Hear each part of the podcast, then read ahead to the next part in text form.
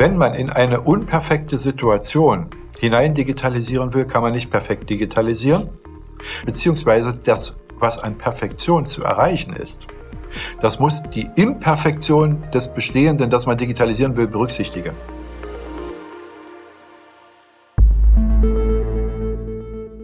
Herzlich willkommen beim Podcast Hochschule Digital. Wir wollen darüber sprechen, welche Auswirkungen die Digitalisierung auf Hochschulen und Forschungseinrichtungen hat und natürlich auch darüber, welche Chancen sich für Hochschulen ergeben, genauso aber auch darüber, welche Fallstricke es zu beachten gibt. Mein Name ist Janine Kallert und ich habe die Freude, Sie durch diesen Podcast zu begleiten. Heute sind wir nach Wittenberg gereist, an dem Ort, an dem einst eine der ältesten Universitäten in Deutschland gegründet wurde. Hier ist heute das Institut für Hochschulforschung beheimatet und ich freue mich besonders, dass Professor Per Pasternak, der Direktor des Instituts, mit bei uns ist. Per Pasternak äh, wurde 1963 in Köthen geboren, das ist gar nicht so weit weg hier. Aufgewachsen ist er in Halle Neustadt und er kann durchaus auf eine sehr spannende, typisch untypische Ostbiografie verweisen. Karrierestart war als Kraftfahrer mal gewesen, noch zu DDR-Zeiten, dann habe ich zumindest gelesen, hatten Sie noch mal angefangen, wissenschaftlichen Kommunismus zu studieren an der Karl-Marx-Universität in Leipzig. Mit der Wende beginnt dann Ihr Engagement auch als Studierendensprecher. 1994 schaffen Sie es dennoch, fast noch in Regelstudienzeit, Ihr Studium abzuschließen mit einem Diplom.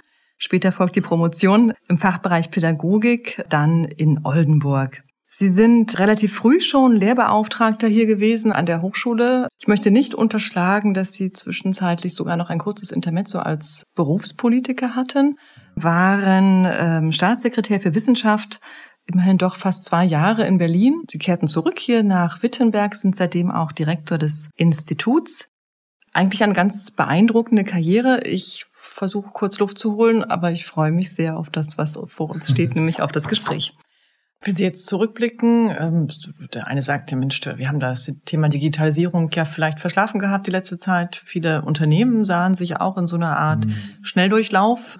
Alles das, was Sie bisher noch so ein bisschen auf die lange Bank geschoben hatten, gerade was so Homeoffice-Regelungen oder ähnliches anging, musste auf einmal ganz furchtbar schnell passieren. Wie ist das an der Hochschule? Ist es auch jetzt so ein Sprung ins kalte Wasser gewesen oder kann man tatsächlich auf bestehende Strukturen zurückgreifen, die schon digitalisiert waren? Ja, es gab Erfahrungen, aber diese Erfahrungen waren sozusagen Inselerfahrungen, was jetzt die Lehre betrifft. Im Bereich der Verwaltung ist sehr viel mehr schon digitalisiert, auch im Forschungsbereich. Das hängt dann aber nicht an der einzelnen Hochschule.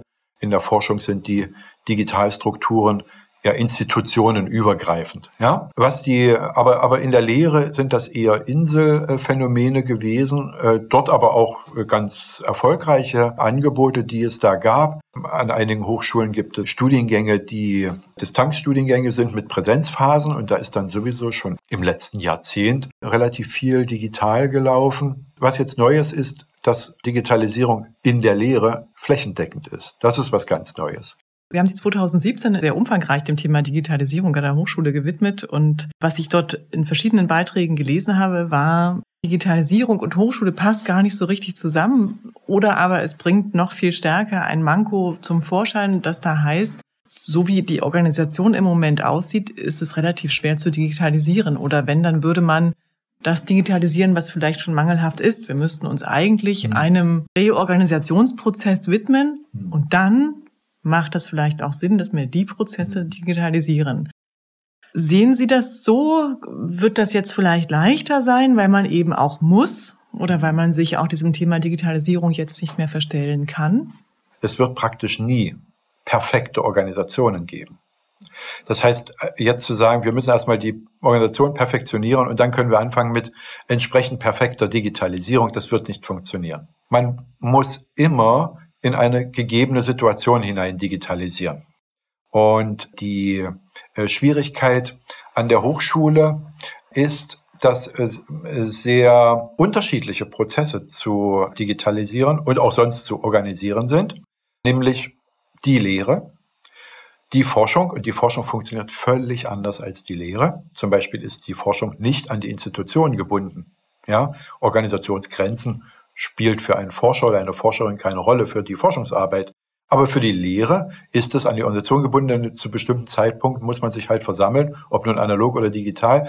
Und dann gibt es noch die Rahmenprozesse, die ja häufig äh, gar nicht im Blick sind. Also, dass eine Mensa funktionieren muss, dass Materialversorgung funktionieren muss, dass ein Fuhrpark zu unterhalten ist, die Bibliothek und das Rechenzentrum funktionieren müssen, dass es im Umfeld der Hochschule ein funktionierendes Studentenwerk geben muss und so weiter. Und die alle sollen digitalisiert werden, da wo es sinnvoll ist, funktionieren aber jeweils nach ganz unterschiedlichen Logiken. Und das macht es ein bisschen äh, schwieriger als in vielen anderen Organisationen, dort erfolgreich zu macht sein. Macht es schwieriger oder ich habe manchmal das Gefühl, es ist gar nicht machbar. Ja. Und dass viele auch einknicken. Und äh, ich wüsste auch nicht, dass irgendjemand gesagt hat, also unser Digitalisierungsprojekt, das lief jetzt übrigens reibungslos, das ist so großartig geworden. Das habe ich auch noch nicht gehört. Da gibt es meines Erachtens also zwei Bedingungen, die berücksichtigt werden müssen. Das erste ist, wenn man in eine unperfekte Situation hinein digitalisieren will, kann man nicht perfekt digitalisieren, beziehungsweise das was an Perfektion zu erreichen ist, das muss die Imperfektion des Bestehenden, das man digitalisieren will, berücksichtigen. Was heißt das? Wir haben zum Beispiel eine immense Vielzahl von elektronischen Systemen, ja, die äh, in den Hochschulen bestehen. Also da wird das Forschungsmanagement wird von anderen Systemen gemacht, als beispielsweise die Studierendenverwaltung oder das, was im Bereich der allgemeinen Kommunikation stattfindet. Also es gibt ein E-Mail-System, es gibt eine Prüfungsleistungsverwaltung, es gibt ein Hochschulbibliotheksportal und jeder dieser elektronischen Dienste funktioniert anders. Ja, da kann man sicherlich manches optimieren, aber äh, zunächst mal ist es für sich genommen nicht das Problem, dass es verschiedene Systeme gibt, denn diese Systeme sind alle zu unterschiedlichen Zeiten entstanden, haben auf unterschiedliche Anforderungen reagiert und entwickeln sich in unterschiedlichen Dynamiken. Was man braucht, ist stattdessen, also Einheitlichkeit ist eine Illusion, Perfektion in eine imperfekte Situation auch.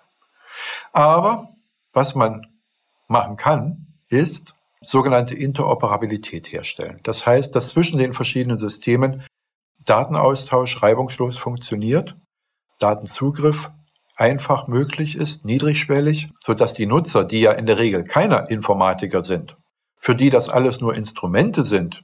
Haben Sie das Gefühl, dass, dass das Digitalisierungsvorhaben dann tatsächlich vielleicht weniger dem Nutzer dienen als ausschließlich der, der Anforderung, ja, dass man es digitalisieren ist, möchte? Ja, das ist eines der großen Probleme. Ich will das aber gar nicht moralisieren. Das hängt natürlich daran, wie sind Leute sozialisiert, auch in ihren Studiengängen.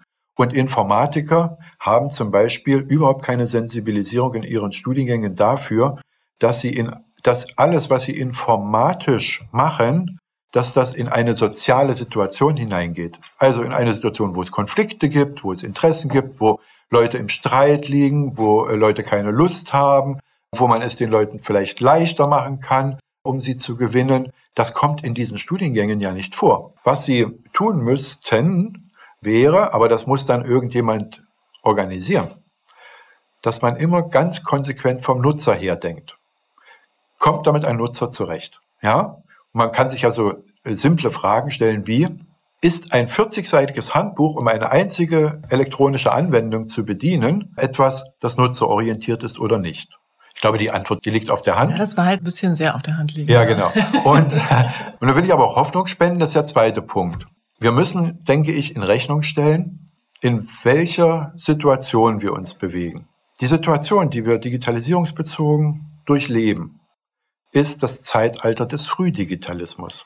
Wir sind ganz am Anfang. Ja, historisch betrachtet ist also seit den 70er Jahren, wo das losging, 80er Jahre PCs, äh, 90er Jahre das Internet und äh, E-Mail-Kommunikation und so weiter. Ja, das sind ja in historischen Zeiträumen betrachtet Wimpernschläge. Ja? Und wenn man sich vorstellt, dass Digitalisierungshistoriker mal in 200 Jahren auf uns zurückblicken, werden die sich vermutlich kaputt lachen über uns, wie wir versucht haben, im Alltag diese Herausforderung zu bewältigen. Und das müssen wir, glaube ich, in Rechnung stellen. Wir als Nutzer von elektronischen Systemen sind permanent in vielen Portalen, Kanälen und so weiter unterwegs. Deshalb wissen wir immer, wenn wir etwas sehen, was nicht so gut ist, dass es das auch besser gibt. Gleichzeitig muss Ja, irgendwo gibt es immer eine bessere Lösung. Ja, das ja? ist, glaube ich, den Menschen auch nicht so ganz fremd, dass man immer weiß, dass es irgendwo besser sein sollte. Ja. Das Problem ist, dass diese besseren Lösungen auch immer nur Insellösungen sind.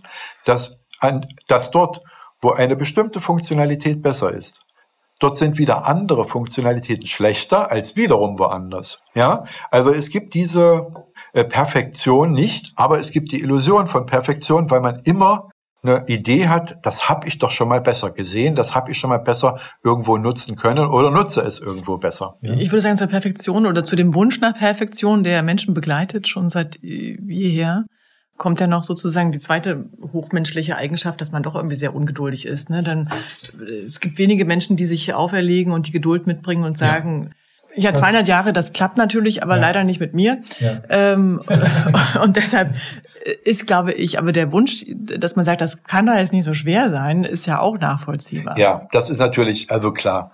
Das ist auch eine Frage der Nutzer in den Hochschulen, dass die sich schon aus Gründen sozialer Solidarität mit den Kollegen in den Rechenzentren und dergleichen Einrichtungen, dass die sich da immer vergegenwärtigen, was werden die jetzt wahrscheinlich wirklich dafür können oder ist das nicht vielleicht auch ein ganz normales Problem, das halt auftaucht und die Dinge halt immer erst im Laufe der Zeit auch ihre Fehlerhaftigkeiten sich herausstellen, ja? Also die, es gibt so eine allgemeine Empörungsbereitschaft, die ist ein bisschen misslich in diesen Digitalisierungsfragen. Die resultiert aber daraus, dass man es immer irgendwo schon mal besser gesehen hat, ja? Also was ich da rausgenommen habe, ist, dass Sie wahrscheinlich dafür werben, dass Projektleiter nicht unbedingt Informatiker sind, sondern Leute, die vielleicht das große Ganze im Blick haben. Gemischte Teams. Gemischte Teams. Ja, es hat sich auch als nachteilig erwiesen, wenn, äh, wenn zum Beispiel Hochschulleitungen, in denen keine Fachleute für Digitales sitzen, versuchen, die Digitalisierung der Hochschule steuern zu wollen. Hochschulleitungen sind in der Regel fachlich diesbezüglich nicht affin. Sie sind dazu von sozusagen der Generationenprägung in der Regel nicht diejenigen, die an der äh, vordersten Front der Digitalisierung operieren, ja, als Individuen. Deswegen kann äh, jemand in einer Hochschulleitung äh, durchaus Verantwortung dafür wahrnehmen, aber dann eben für den Organisationsteil. Und Organisation ist wesentlich das Organisieren von sozialen Zusammenhängen auch an einer Hochschule. Ja. Wie kommen die Leute miteinander zurecht? Also wie findet die sogenannte Mensch-Maschine-Interaktion statt? Ja? Und welche Möglichkeiten gibt es zu erleichtern und eben nicht zu erschweren? Und da muss man auch gelegentlich den Technikern in die Arme fallen. Aber umgekehrt müssen auch die Techniker die Chance haben, denen die unerfüllbare Ansprüche stellen oder dergleichen, ja, denen in die Arme fallen zu können. Und dann kommt ja immer noch ein dritter Aspekt dazu. Man könnte sehr viel mehr an Hochschulen realisieren, wenn jede Menge Geld da wäre. Vieles ist dadurch nicht möglich, weil man eben auch Kompromisse machen muss und die dazu führen, dass man nicht immer die Ideallösung, obwohl es sie vielleicht gäbe, ja, einkaufen kann, weil sie einfach zu teuer ist sind eigentlich zwei Themen, die Sie aufgeworfen haben. Das eine Thema ist Geld. Na klar, mhm. das ist, also wir müssen uns nichts, nichts vormachen. Digitalisierung ist teuer, zumindest wenn man gerne äh, eine Maximallösung ja. oder auch eine Ideallösung umsetzen möchte. Das andere wäre die Frage gemischter Teams, also der, der Notwendigkeit einer Zusammenarbeit von Menschen, die eigentlich sonst nicht zusammenarbeiten ja. und die sich aufeinander einlassen müssen. Ja. Widerspricht das vielleicht auch der Idee einer singular dastehenden Hochschule, die sagt, ich bin unabhängig, ich möchte das für mich allein stehen, ähm, durchstehen und ich möchte das auch für mich alleine bewältigen? Es gibt zum Beispiel eine ganz simple Lösung. Wenn die Hochschule einen Fachmann oder eine Fachfrau für Digitalisierung. Sogenannten CDO. Genau, dass die in die Hochschulleitung aufgenommen werden und dort auch operative Verantwortung tragen, indem sie gleichzeitig das Rechenzentrum leiten. Wie viele Hochschulen haben das? Also das haben bisher nur ganz wenige. Diesen. Es gibt viele Hochschulen mittlerweile, die einen CDO oder einen CIO haben. Ja. Das gibt es. Aber die sind in der Regel nicht in der Hochschulleitung. Aber in dem Augenblick, in dem diese Person in der Hochschulleitung ist und die operative Verantwortung für das Rechenzentrum hat oder für die integrierte Einheit, häufig sind ja mittlerweile auch Bibliotheken und Rechenzentren schon zusammengefasst zu integrierten Informationsdienstleistern. Wenn die die operative Verantwortung haben, dann heißt das, sie sind jeden Tag damit konfrontiert, diese im Alltag auftretenden Probleme zu lösen. Und diese ständige Konfrontation mit diesen Problemlösungsnotwendigkeiten, die macht die halt sensibel für sämtliche Prozesse, versetzt sie in die Lage, sobald ein neues Ansinnen aufgebracht wird, das auch immer gleich richtig einordnen zu können. Das kann man nicht, wenn man nicht auch noch eine operative Verantwortung trägt. Ja, und von den eigenen Referatsleitern, Leiterinnen ständig sozusagen Informationen darüber bekommt, wo die Probleme jetzt im Alltag liegen. So. Und wenn die dann in der Hochschulleitung mit ihren Hochschulleitungskollegen und Kolleginnen, die ja in der Regel eben äh, aus anderen Fächern stammen, aus anderen Kulturen, ja, Fachkulturen, wenn die dann mit denen zusammen diese Hochschule leiten, wozu halt unter anderem heute gehört, diese Hochschule auch erfolgreich zu digitalisieren, ja, dann wäre das ein Modell, wo die Autonomie der Hochschule, die Selbstbestimmung der Hochschule in keiner Weise eingeschränkt wird und trotzdem die Integration dieser technikbezogen einerseits und sozial bezogenen Fragen, die halt im Alltag irgendwie immer in einen Ausgleich gebracht werden müssen, andererseits funktionieren kann. Wie aussichtsreich halten Sie es dennoch, dass man äh, außerhalb der eigenen Hochschule sagt, ich gehe einen Verbund ein? Sachsen-Anhalt beispielsweise ist ja relativ klein, hat eine ja. sehr schmale Hochschullandschaft. Ja. Wäre das nicht naheliegend, dann zu sagen, lasst uns doch bitte zusammenschließen und auf ein System zurückgreifen? Ja, oder sind solche Ideen Ihrer Meinung nach zum Scheitern verurteilt? Also ich habe zumindest die Erfahrung des Scheiterns gemacht. Also es gibt unterschiedliche, an den Hochschulen in Sachsen-Anhalt werden Lehrassistenzplattformen verwendet, als auch unterschiedliche Verwaltungsassistenzsysteme verwendet. Und es gibt eine große Schwierigkeit, die nennt man Fahrtabhängigkeit. Wenn einmal was eingeführt ist an einer Hochschule, auch in anderen Bereichen, aber eben, ja, auch an einer Hochschule, wenn einmal was eingeführt ist, dann hat man eine Entscheidung für lange Zeit getroffen. Es ist sehr schwer.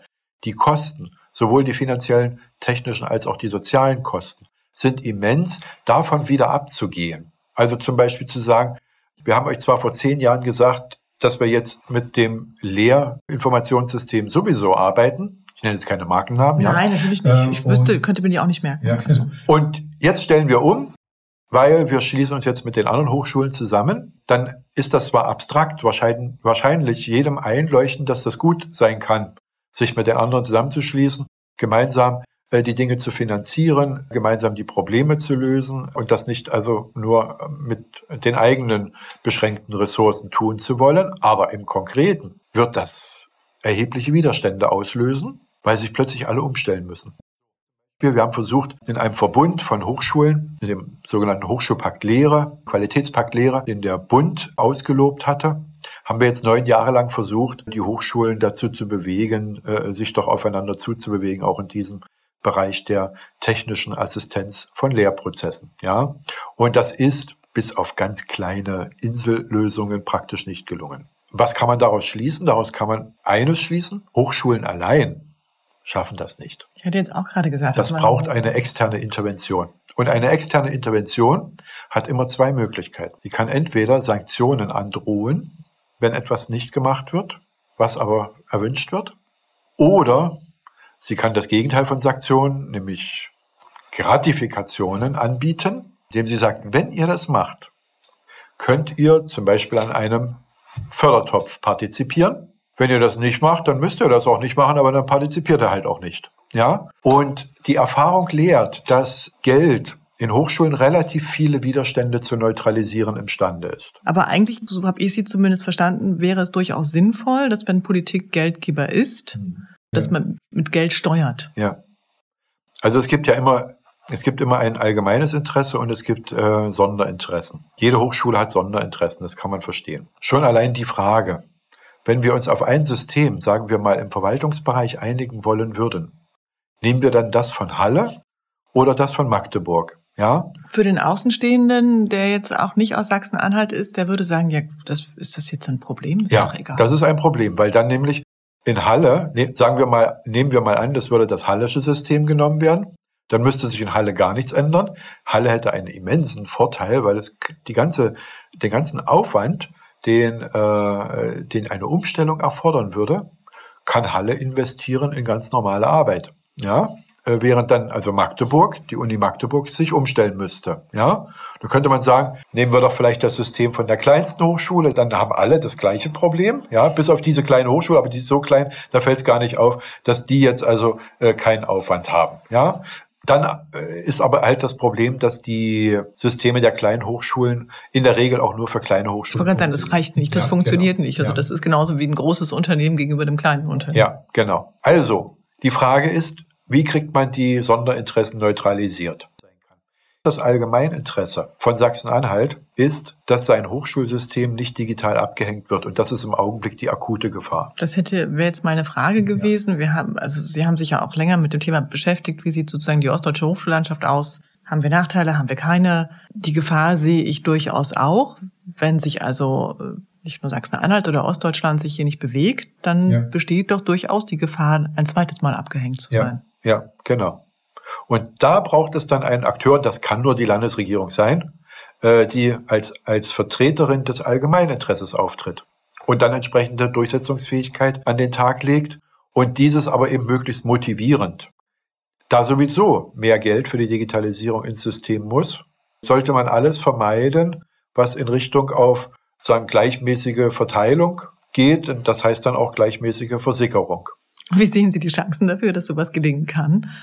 Das hängt davon ab, wie dramatisch die Situation gesehen wird. Dramatisch sehen Sie sie denn? Sachsen-Anhalt hat alle Chancen im Augenblick digital, also das Hochschulsystem, das Wissenschaftssystem, digital abgehangen zu werden. Ja. Mit dem Blick auf andere auf Länder? andere Bundesländer. Auf andere genau. Bundesländer. Ja, genau, okay. genau. Und das hat dann Folgen. Also wenn Sie jemanden hierher holen wollen als äh, Professorin oder Professor, ein Leistungsträger, die hier irgendwas ganz Besonderes aufbauen soll, und dann offerieren Sie eine unzulängliche digitale Ausstattung, dann sehen Sie die Leute nur noch von hinten. Das hat ja Folgewirkungen. Die Abwanderungsneigung aus dem Wissenschaftsbereich steigt. Nicht nur, dass niemand kommt, sondern die Abwanderungsneigung steigt, wenn andere was Besseres bieten. Und da geht es ja dann um viel mehr, da geht es dann eben auch um ein Gesamtpaket. Man will nicht für die Lösung jedes digitalen Anwendungsproblems jedes Mal einen Kampf ausfechten.